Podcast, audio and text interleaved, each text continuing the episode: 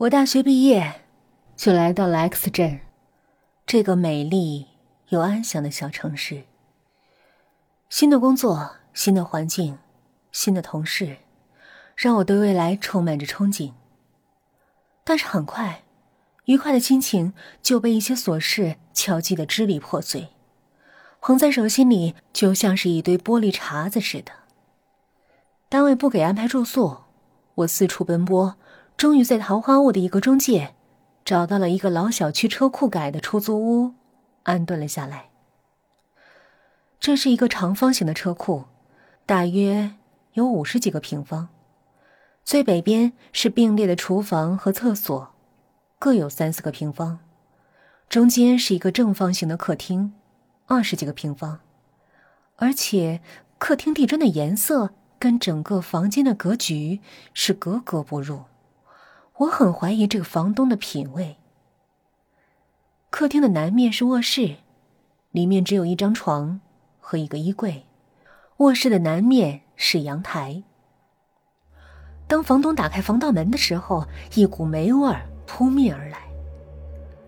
这是一个阴暗而又潮湿的车库，当然租金也很便宜。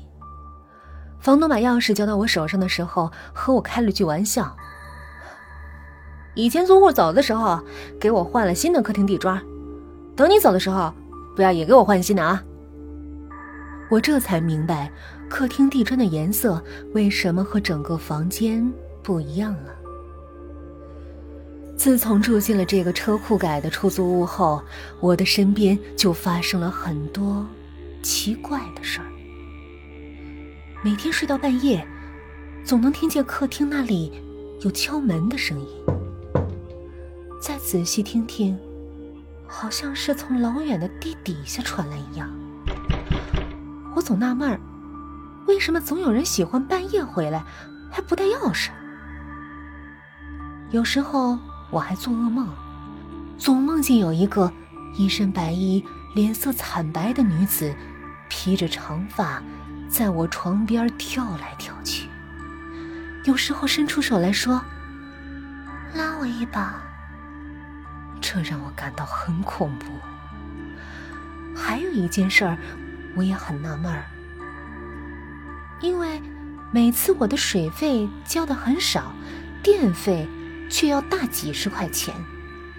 我很少用电器，也很少在家做饭，我总怀疑是不是有人。在偷我家的电，住了几个月，中间还有一次来了好多人调查以前租户的情况，这让我更是摸不着头脑。从他们的谈话里，隐约可以听到什么以前租户的女朋友失踪了什么的，家人报案了，却一直找不到人在哪。夏天到了，单位不怎么忙，我就向领导。请了一个月的年假，回了老家，暂时离开了这个阴暗而又潮湿的出租屋。走的时候，我把家里所有的电器都关了，也想看看，是不是真的有人偷我的电。一个月很快过去了，我回来后生气的发现，这个月的电费居然还是有三十几块，这让我很恼火。在这样的小区里，还有人偷电。这也太小家子气了吧！我把房东叫了过来，找来电工，仔细检查了一下房间的电路，居然在客厅的角落一个插座下面接了一根电线，通到了地下。电工剪断了电线，果然，电表就不动了。可是，我这里是地下室。几天过去了，深夜的敲门声在我梦里变得越来越急促，好像有人要进来，又好像有人要出去。梦里的女人也变了脸色，不再是那么惨白的脸，好像变得有些酱紫。出租屋里更是出现了一股奇怪的味道，好像是一块肉放了很久的那种腐蚀的味道。起初。我以为是外面飘进来的味道。当我关紧门窗的时候，这股味道反而更加强烈，而外面却闻不到这股味儿。而我很确信，这股味道来自客厅。无论我喷洒多少的香水，总掩盖不了这股臭味儿。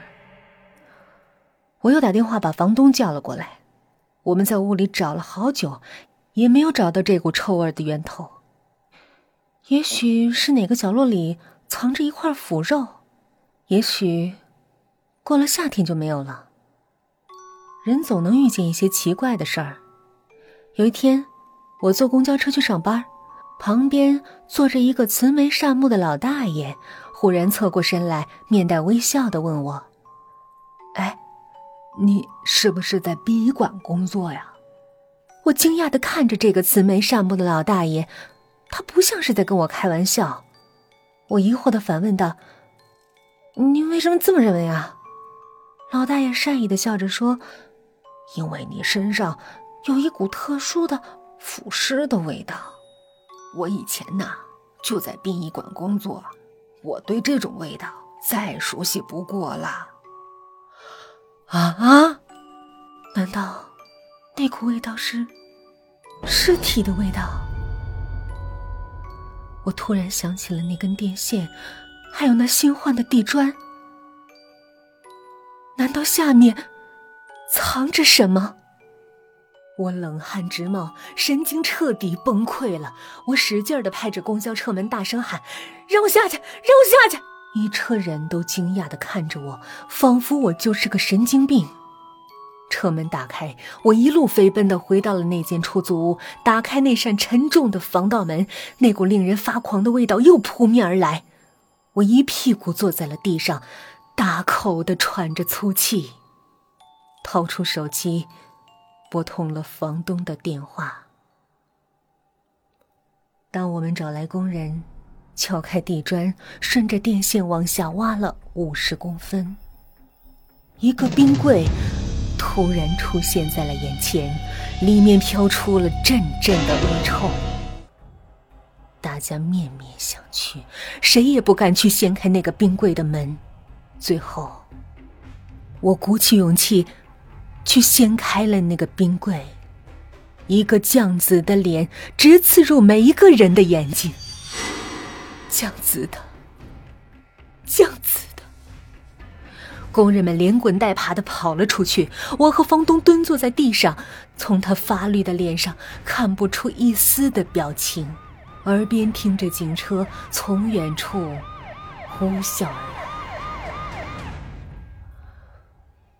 从那以后，我就从这个恐怖的车库搬了出去。一晃一年过去了，那个女尸酱紫的脸渐渐从我脑海里淡忘，我也再没有做过床边有女人跳来跳去的噩梦。去年一个深秋飘雨的黄昏，我开着车从南山西大门经过。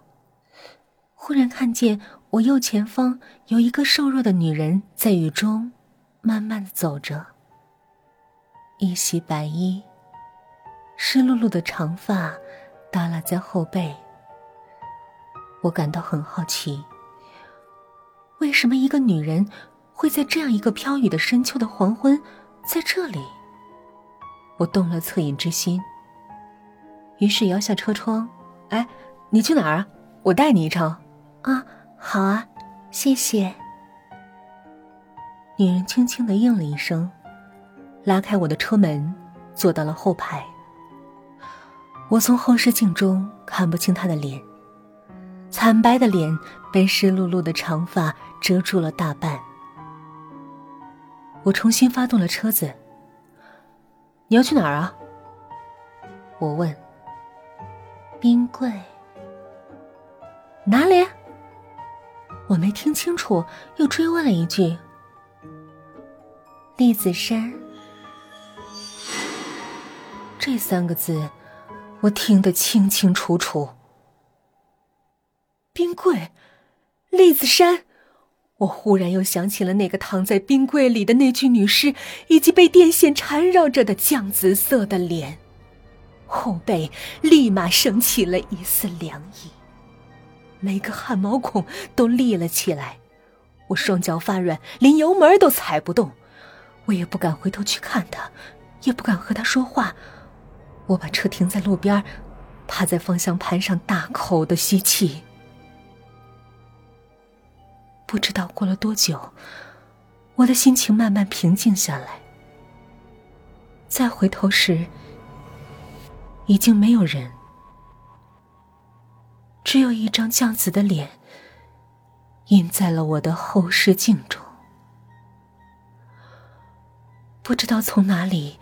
传来一个低沉的声音：“谢谢你，把我从那个阴冷的冰柜里面拉出来。”